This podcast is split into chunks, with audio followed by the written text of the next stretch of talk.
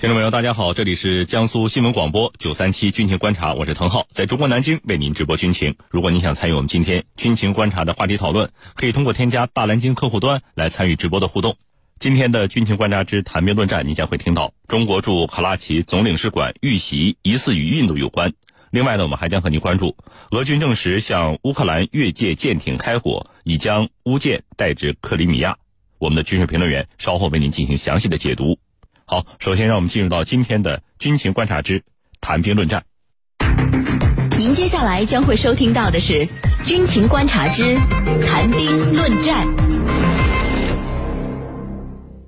好，听众朋友，在今天的节目当中呢，我们邀请到的两位军事评论员分别是军事专家陈汉平教授和军事专家袁周教授。二位教授好。呃，主持人好，大家好。主持人好，陈教授好。呃，居民朋友们好。嗯，那么我们先来关注今天的第一条消息。入今天的第一条消息，发生于上周五的针对中国驻卡拉奇总领事馆的袭击案被巴基斯坦警方挫败之后呢，事态开始向挖掘该案的幕后势力的方向发展。呃，巴警方表示呢，针对中国驻卡拉奇总领事馆的自杀式爆炸使用的呃来自国外的 C 四塑性炸药，暗示该袭击呢是在印度进行策划的。袁教授，俾路支解放军。声称呢对该事件负责，那么这一组织是不是恐怖组织？袭击我们驻外这个领事馆的目的又是什么呢？嗯，好的，呃，俾路支解放军呢是巴基斯坦境内的部族分离主义军事组织，那么它主要以恐怖袭击为主，那么因此呢也可以确定它是恐怖组织。那么它的中坚力量呢是由巴基斯坦的呃三大部族武装马里、呃布格提、孟格尔组成，那么主要呢是位于巴基斯坦。皮卢支省，那么这个省呢，靠近阿富汗、伊朗边界地区，和阿拉伯半岛隔海相望，呃，在巴基斯坦呢，应该说算一个战略要地。但是这里生活的毗卢支人呢，呃，他们当年在印巴分治的时候啊，呃，他们就拒绝加入巴基斯坦，要求成立一个独立的国家，叫呃皮卢支斯坦国。那么当时呢，呃，被巴基斯坦以武力镇压了。后来，呃，毗卢支人又多次发动了谋求。呃，独立和高度自治的武装暴动，均被巴基斯坦武力镇压。那么，毗卢支人的独立要求呢，也由此成为了毗卢支解放军成立的一个政治基础。那么，在苏联入侵阿富汗之后呢，就在前苏联的一手扶持下，呃，毗卢支人成立了一个专门在巴基斯坦开展破坏活动的一个组织，就是毗卢支解放军。那么，苏联解体之后呢，这个武装组织啊，失去了资金来源和精神的支撑，曾经沉寂了一段时间。但是在九幺幺之后呢，由于美国人希望利用呃皮卢支解放军获取本拉登基地组织的情报，呃，所以就给他们注入了资金，资金使这个组织再度复活，并且开始了一系列针对巴基斯坦的恐怖袭击活动。那么，除了得到美国的资金支持之外呢，皮卢支解放军还获得了来自伊朗、阿富汗等国的支持。那么，他们的目标都是很一致，就是要借助毗卢支解放军谋求独立的要求呢，来削弱巴基斯坦。那么，呃，毗卢支解放军实际上，呃，已经不止一次的把恐怖袭击的矛头指向了我们中国。那么此前就爆发过一些毗卢支解放军绑架袭击中国在巴基斯坦的工程师的，呃，工程技术人员的事件。那么这次袭击中国驻巴基斯坦的领事馆，呃，显然是性质更为严重的。那么他无非就是要借此来挑拨中巴关系，那么最终达到打击巴基斯坦中央政府的这种目的。啊，主持人。那么，程教授，我们知道啊，您曾经做过这个驻外的武官啊。那么，袭击领事馆是一个什么行为？总领事馆在国外是起到一个什么样的作用呢？好的，我呢的确曾经在国外的使馆呢工作过。那么，根据国家和国家之间所达成的协议，一个国家会在另外一个国家设立自己的领事馆。那么，领事馆的任务主要是办理签证和为本国公民服务。那么，具体来说呢？它是这个国家在这个城市的领事代表机构的总称，通常呢还有总领事馆、领事馆、副领事馆等等，主要是负责本地侨民和其他的领事事务。那么由于它是一个对等的，我在你这个国家设立领事馆，那么你在我这个国家某一个城市也设立领事馆。那么有居民朋友们可能不了解，就是为什么我有大使馆还要设领事馆呢？那就是在相对比较偏远的、离大使馆比较远的城市再设立领事馆。领事馆呢，由总领事来负责这个城市的所有的像本地的侨民啊和其他的领事事务和任务。那么如果说武装分子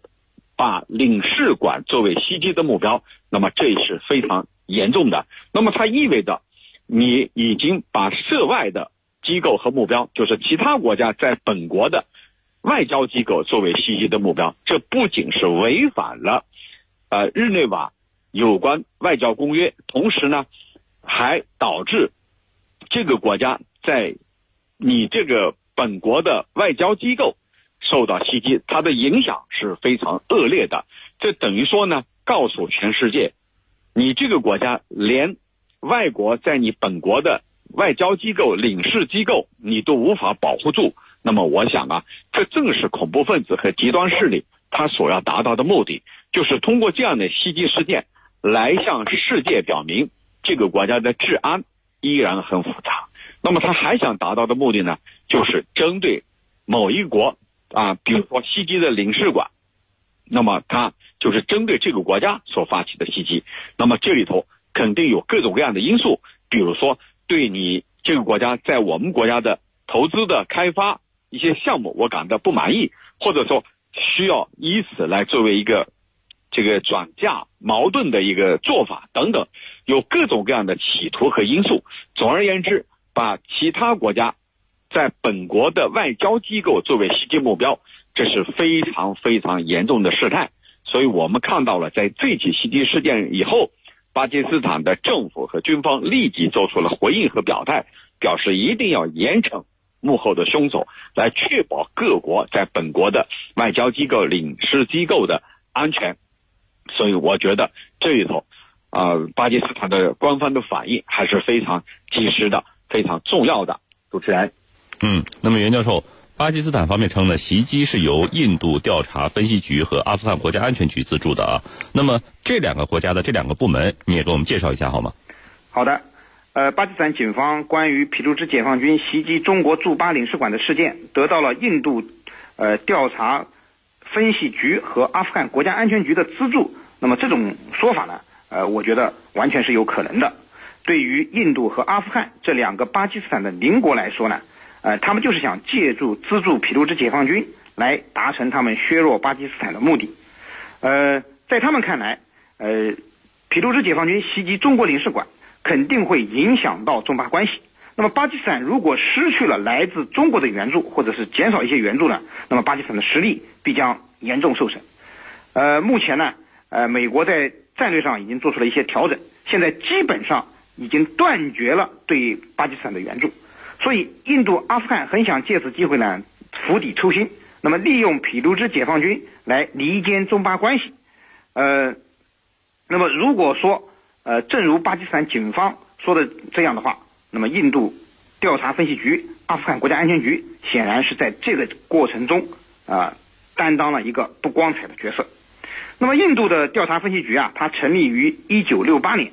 主要是通过谍报和侦查手段呢，执行对外情报任务。那么，负责收集、整理，那么它的我印度的一些邻国的政治、军事、经济和宗教情报，同时呢，具有策反、颠覆和一定的反间谍任务。那么，它是印度实力最强、规模最大的对外情报组织。目前呢，它总共人员在七千人左右。那么，在世界各地设有七十多个情报站，是印度针对邻国进行情报和策反活动的一个重要基地。